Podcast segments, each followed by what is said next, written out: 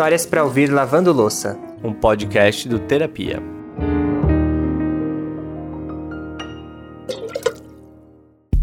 Hoje é dia de colocar luva, avental e estrear até buchinha nova, de preferência aquela vegetal, tá, gente? Tá começando mais um Histórias para ouvir lavando louça e nós estamos muito empolgados para conversar sobre um assunto que nunca falamos aqui no Terapia, que é bipolaridade. Pois é, Ale, como a nossa convidada mesma diz, ainda é um assunto pouco compreendido por boa parte da sociedade e eu tenho certeza que essa história vai ajudar a clarear a visão dos nossos ouvintes amados ou como a gente agora vai começar a chamar vocês, nossos terapiers. e já vamos avisando, acima de tudo, a história de hoje é para trazer esperança. E os outros 99% do tempo quando a gente está estabilizado, né? A gente vive em sociedade, a gente contribui, é, a gente é uma irmã, um tio, um amigo, um filho. Então eu acho que a minha trajetória veio para mostrar exatamente isso é, que a gente não está sozinho e que é importante acolher quem precisa ser acolhido. Preparados? Então capricha no detergente e bora conhecer a história da Diene. Eu sou o Lucas Galdino. E eu, Alexandre Simone, e esse é o Histórias para Ouvir Lavando Louça. Ao contrário do que muitas pessoas podem estar imaginando, o ponto de partida da nossa história não é na infância ou adolescência da Diene. Na verdade, tudo começou a aparecer quando ela já vivia um dos melhores momentos da sua vida adulta. Eu estava vivendo um momento de carreira muito ascendente. Na época eu morava é, nos Estados Unidos, então eu tinha acabado de virar gerente pela primeira vez. Eu estava com um time é, grande e, e, uma ascensão profissional muito legal, assim, é, com grandes responsabilidades. E aí eu era uma pessoa, obviamente, muito ocupada, né? E eu sempre brincava que doenças não tinha, eu não tinha tempo na minha agenda para doenças. E, e, e, normalmente, quando isso acontece, a vida vai lá e te dá uma banda, né? Eu, eu escutei uma vez que enquanto você planeja, Deus está lá em cima rindo de você, porque o, o planejado nunca acontece como a gente espera. E aí eu comecei aos poucos a ter sintomas de depressão. E eu sempre fui uma pessoa extremamente feliz, agitada, que, que ama viver. E, e, essa, essa sensação começou a ficar diminuindo aos poucos, ela foi dando lugar para um, uma grande tristeza. Eu começava a chorar sem entender o porquê eu estava chorando, não tinha nem razão, né? Na verdade, é uma pessoa com tudo que todo mundo sonha, com emprego legal, com família que apoia, com grandes amigos. E eu comecei a me sentir muito, muito infeliz, muito angustiada. É muito interessante a maneira como começa essa jornada para Diene, porque eu acho que fala muito sobre a nossa falta de informação em relação à bipolaridade. Na verdade, acho que estendendo um pouco mais até sobre todos os transtornos mentais, né? A gente tende a achar que isso só acontece lá na casa dos outros, que é o tipo de coisa que não vai chegar na gente, mas é óbvio que não é assim. Ainda mais quando se trata de uma pessoa super bem sucedida na carreira e rodeada de coisas boas, como a Diane colocou, né? Isso tudo foi uma barreira que no começo dificultou o entendimento dela sobre o que estava acontecendo com ela mesma. E aí, quando isso chegou ao ponto de atrapalhar o meu trabalho, o meu dia a dia, eu cheguei à conclusão que eu realmente tinha um problema, né? E aí eu foi aí que eu resolvi é, buscar um médico é, pela primeira vez. E a, a acho que a psiqui, o psiquiatra nem passou pela minha cabeça. Eu achava que eu estava com problema de vitamina, alguma coisa que estava atrapalhando a minha energia, ou então eu estava com estresse. E aí eu procurei um clínico geral. E aí eu lembro que eu sentei na consulta e eu só chorava. E aí ele olhou para mim e falou assim: "Olha, você tem toda a cara de depressão". E né, você é, a palavra depressão, uma coisa meio pesada, né? Você acha que isso só acontece quando tem algum motivo, alguma razão. E aí ele me passou um antidepressivo, né? E aí eu me sentia derrotada, começar a tomar remédio por uma coisa que eu não consegui controlar. E eu acho que quando você assim, você trabalha, você executa, é, e, e, todas essas mensagens que a gente recebe no nosso dia a dia, o poder da mente, controla a sua mente, eu, eu me sentia muito derrotada, né? Porque era uma coisa que eu não conseguia lidar sozinha e vi que eu precisaria de remédio para endereçar esse problema. É curioso pensar que quando a gente faz algum exame, um exame de sangue, dá alguma alteração, a gente vai lá e pensa, tá bom, o que, que eu preciso fazer para cuidar disso aqui? Só que quando são transtornos mentais, muitas vezes o problema já começa em aceitar que isso de fato é real, né? E eu aposto aqui, Ale, que muita gente que sofre com algum transtorno mental já ouviu de algum parente que isso não passa de frescura. Ou que, sei lá, né, que quem tem problemas reais, de verdade, não tem tempo para depressão. Infelizmente, isso é um discurso que ainda existe e existe com muita força. E a Diene, que é uma pessoa inteligentíssima, foi quebrando essas barreiras e entendendo que de fato tinham coisas que saíam do controle dela. E aí eu comecei a tomar o remédio. E aí uma coisa diferente começou a acontecer. É, essas é, sensações de é, de, de, é, essa lentidão que eu tinha, essa, essa angústia, começou a dar um espaço para um excesso de energia.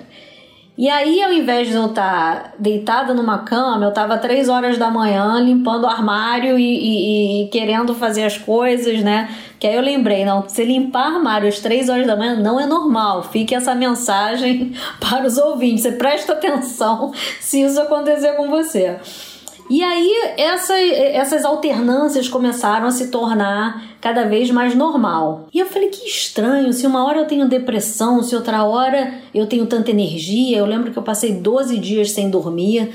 E aí eu fui procurar uma terapeuta, né? Eu, eu na época é, eu ainda não sabia o que estava acontecendo comigo, eu, eu senti que eu não estava o meu eu, o meu normal, né? E eu acho que isso acontece com muitas pessoas que estão nos ouvindo, né? O, a gente conhece o nosso corpo, a gente sabe quando a coisa tá é, degringolada, né? A Jenny conseguiu dar o primeiro passo para se cuidar, o que já é uma grande vitória, porque o caminho não é curto, muito menos fácil.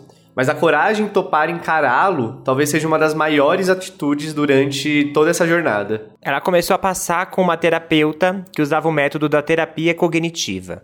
Segundo a Diene, um conceito muito valioso que ela aprendeu nas sessões é que você pode influenciar o que você pensa, para impactar no que você está sentindo, para transformar como você age. Para uma pessoa que sempre foi muito responsável por suas atitudes, realmente cai como uma luva. Isso agradou a Diene, mas não significa que vai se encaixar para todo mundo. Existem vários tipos de tratamentos, né? E é legal você encontrar o que casa melhor com o seu estilo e que pode funcionar da forma mais resolutiva para suas questões. Mas voltando para a história, a terapia estava sendo muito valiosa para Diene, só que isso não significa que ela estava curada. Pelo contrário, os momentos de depressão profunda continuavam aparecendo. A Jenny tem até dificuldade de se abrir para falar sobre isso, mas ela nos contou que ela começou a ter pensamentos de que a vida já não fazia mais tanto sentido. Para vocês terem noção, ela começou uma espécie de despedida. Ela começou a organizar pastas com seus pertences e escrever cartas para as pessoas que ela amava. A psicóloga da Jenny suspeitava que o diagnóstico dela não era só depressão. E aí ela recomendou que a Jenny se internasse em um hospital psiquiátrico, porque ela estava em um momento bastante complexo é uma coisa tão grande que eu acho que a tua cabeça não consegue ver a, a peça do quebra-cabeça inteiro, né? A imagem inteira. Você consegue ver algumas peças. E aí eu fui pro hospital, eu lembro que eu chorava copiosamente nesse dia. É, foi tudo muito rápido. Eu, tanto é que ne, é, é, nessa época eu, eu tenho imagens não claras do que aconteceu, né? Do momento é, da terapeuta até a minha admissão no hospital. E aí eu fui, no, eu fui dormir, né? Eu lembro que tinha uma colega de quarto e eu ficava olhando assim para ela, meu Deus do céu, estou no hospital psiquiátrico, o que, que vai acontecer comigo e o que, que aquela pessoa tem, né? Você nunca pensa em você, você pensa só no outro. E aí eu, no dia seguinte, eu, eu tive uma consulta com a psiquiatra, é, na verdade foram ao longo do dia, né? Foram várias vezes e ela realmente me, me diagnosticou com um transtorno bipolar. E eu acho que depressão é uma coisa mais fácil de entender. As pessoas é, sabem que depressão é associada com tristeza, com letargia. Agora, o transtorno bipolar eu sinto que é uma coisa ainda que não é muito clara para as pessoas, né? As pessoas pensam, ah, o fulano é bipolar, uma hora ele tá alegre, outra hora ele tá triste. E não é muito, não é exatamente assim. É, é, e eu, para mim, a melhor definição com transtorno bipolar tem muito a ver com o nível de energia. Quando a sua energia está no pico, né? Você está é, tá super ativa, fazendo várias coisas, você é, de uma forma que seja incapacitante, isso é muito importante esclarecer, porque senão todo mundo vai achar que tem transtorno bipolar, né? Porque hoje em dia no mundo todo mundo está fazendo um monte de coisa ao mesmo tempo, mas a ponto que essas atividades se tornam incapacitantes na sua vida, aí tem a questão de intensidade e frequência, é, seria interessante você verificar, né? Buscar um profissional qualificado que só ele que pode dar um diagnóstico, né? Não é seu vizinho, não é seu amigo no Facebook, no WhatsApp que vai falar o que você tem. Procure ajuda especializada.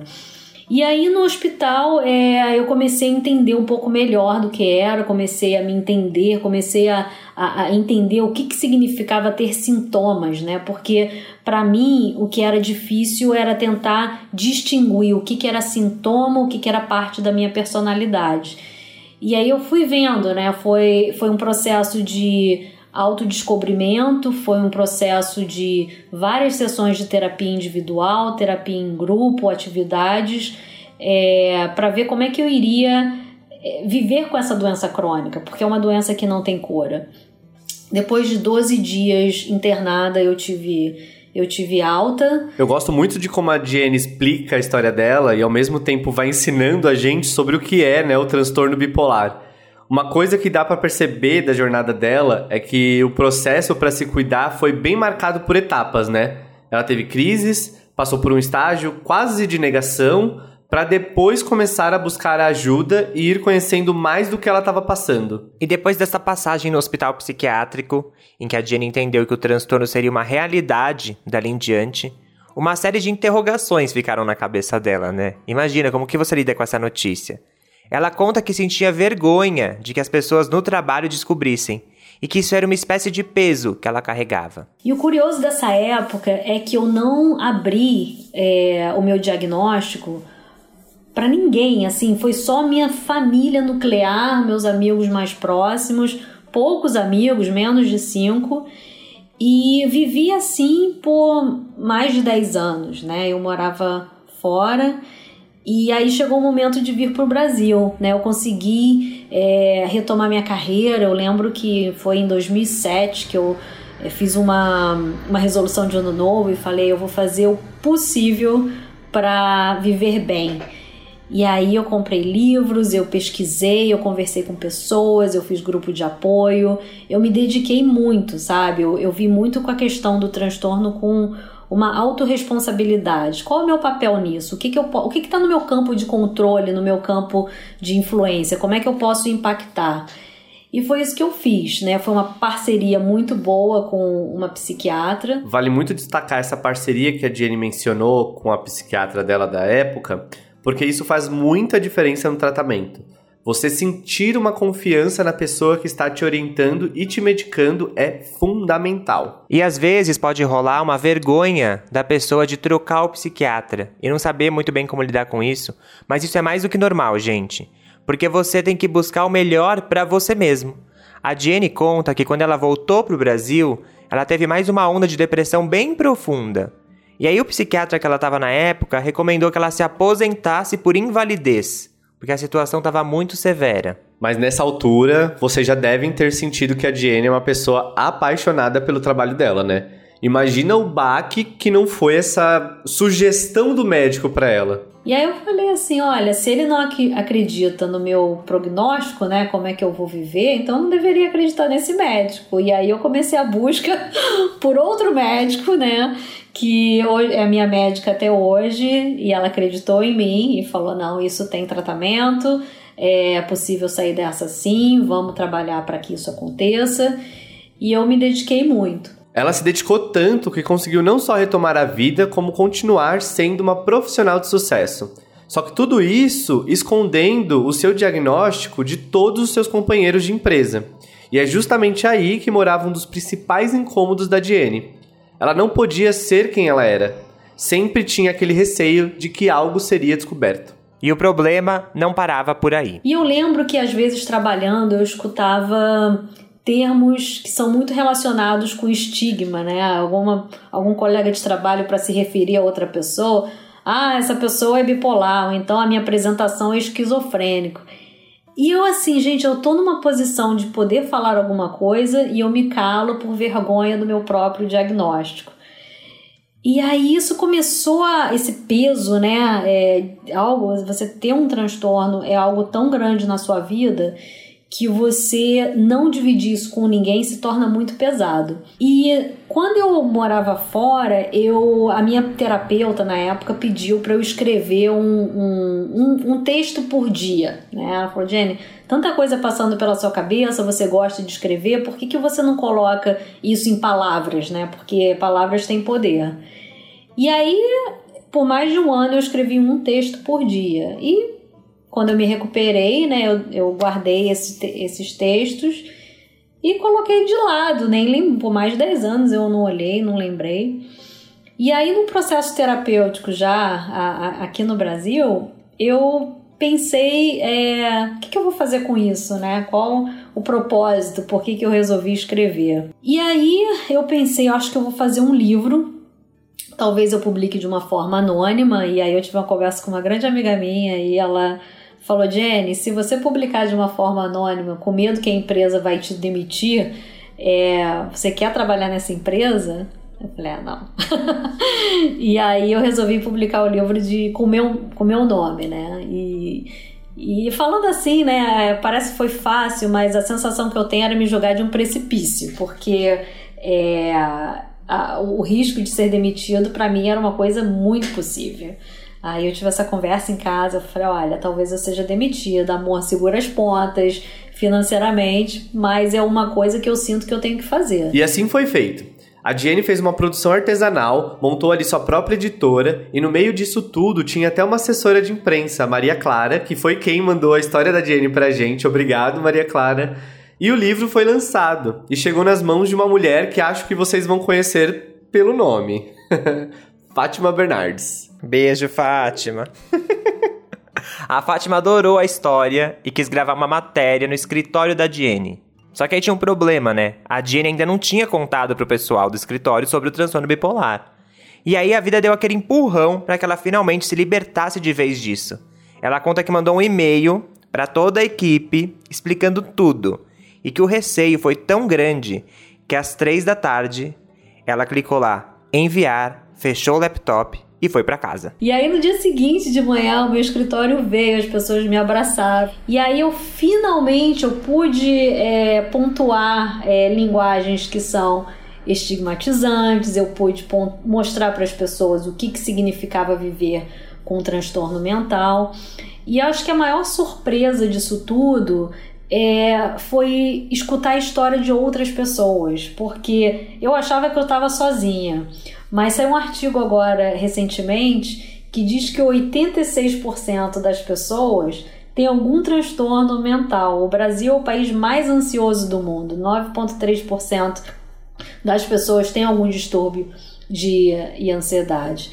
Então, o, o que virou algo que eu, que eu faria para mim é, virou algo muito maior e mais bonito, porque eu acabei fazendo pelo outro. Então, falar do meu transtorno mental, eu estou mandando uma mensagem que a gente não está sozinho, né? Ou você tem um transtorno mental ou você conhece alguém que tem um transtorno mental. Então, a minha ideia era conseguir quebrar estereótipos, melhorar os relacionamentos e reduzir o estigma e investir na minha própria é, recuperação. Então, desde aí eu tenho o canal Vencendo a Mente é nas redes sociais, o livro, eu faço palestras em escolas e empresas para mostrar uma versão que até então era desconhecida. A gente veio falando sobre as etapas desse processo da Diene e olhando agora até onde ela chegou, é, eu acho muito bonito ver a evolução dela e principalmente é, ver como ela está conseguindo construir um caminho que vai fazer ela viver muito melhor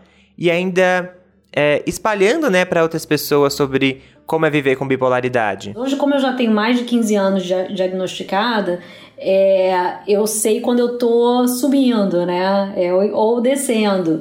E aí eu tomo medidas para tentar prevenir. Ou então é uma consulta, uma conversa com a minha psiquiatra. É, de alguma situação. Por exemplo, recentemente eu tirei um remédio, porque eu. Recentemente não, deve fazer um ano é, eu estava tomando meu antidepressivo, só que eu, a, a minha euforia estava subindo muito. E aí a gente precisou modificar um remédio para eu voltar a descer. Então, assim, é uma doença muito difícil de ser medicada, por isso que o tratamento se torna muito complicado, porque quando você trata uma depressão, você pode entrar na euforia. Quando você trata uma euforia, você pode entrar na depressão.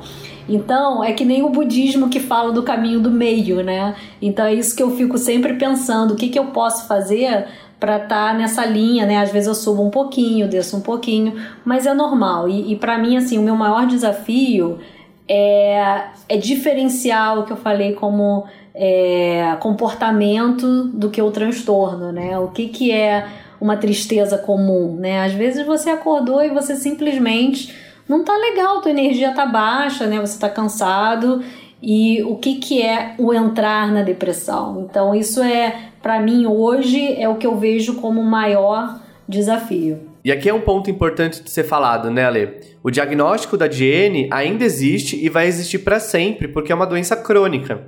A gente não pode romantizar a história dela e dar a sensação de que tudo foi resolvido, mas é importante trazer essa esperança e mostrar que é possível sim viver estabilizado, assim como a Diene. Outras pessoas que são bipolares podem sim viver uma vida feliz e controlada.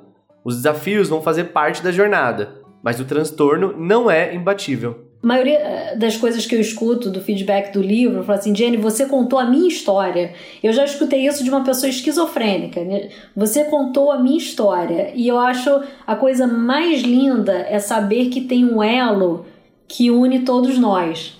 Porque a minha experiência é a experiência de um outro que não conseguiu colocar em, em palavras, né? E, e uma das coisas que eu é, escutei recentemente, uma psiquiatra que tinha transtorno bipolar, ela falou: o que eu aprendi com seu livro, eu não aprendi no li nos livros de psiquiatria. Então, essa, essa narrativa é muito rica, porque você acaba é, vivendo o que o outro vive, né? Eu acho isso muito bonito. É a tal da empatia, né? O lugar do outro. Como é que você acessa isso quando você tem? Então, é, para mim é um verdadeiro privilégio é, de poder ter espaço para conversar com outras pessoas. Como a gente tá aqui no Setembro Amarelo, esse é o nosso primeiro episódio do mês, né? Não foi por acaso que a gente escolheu a história da Diene. E ela também, pensando nisso, deixou uma surpresinha, né, Lucas? Sim, Ale, tem surpresa aqui nesse episódio. É, como vocês ouviram, a Diene escreveu um livro chamado Vencendo a Mente: Como uma executiva de sucesso superou o transtorno bipolar. Esse livro existe tanto em versão impressa como em e-book. E agora, no mês de setembro, o e-book, que é a versão digital, tá com download gratuito em todas as plataformas. A ideia da Diene em disponibilizar o e-book gratuitamente é, para que você de vez use o dinheiro ali para comprar o livro dela, você possa fazer uma doação ao CVV em contrapartida, né?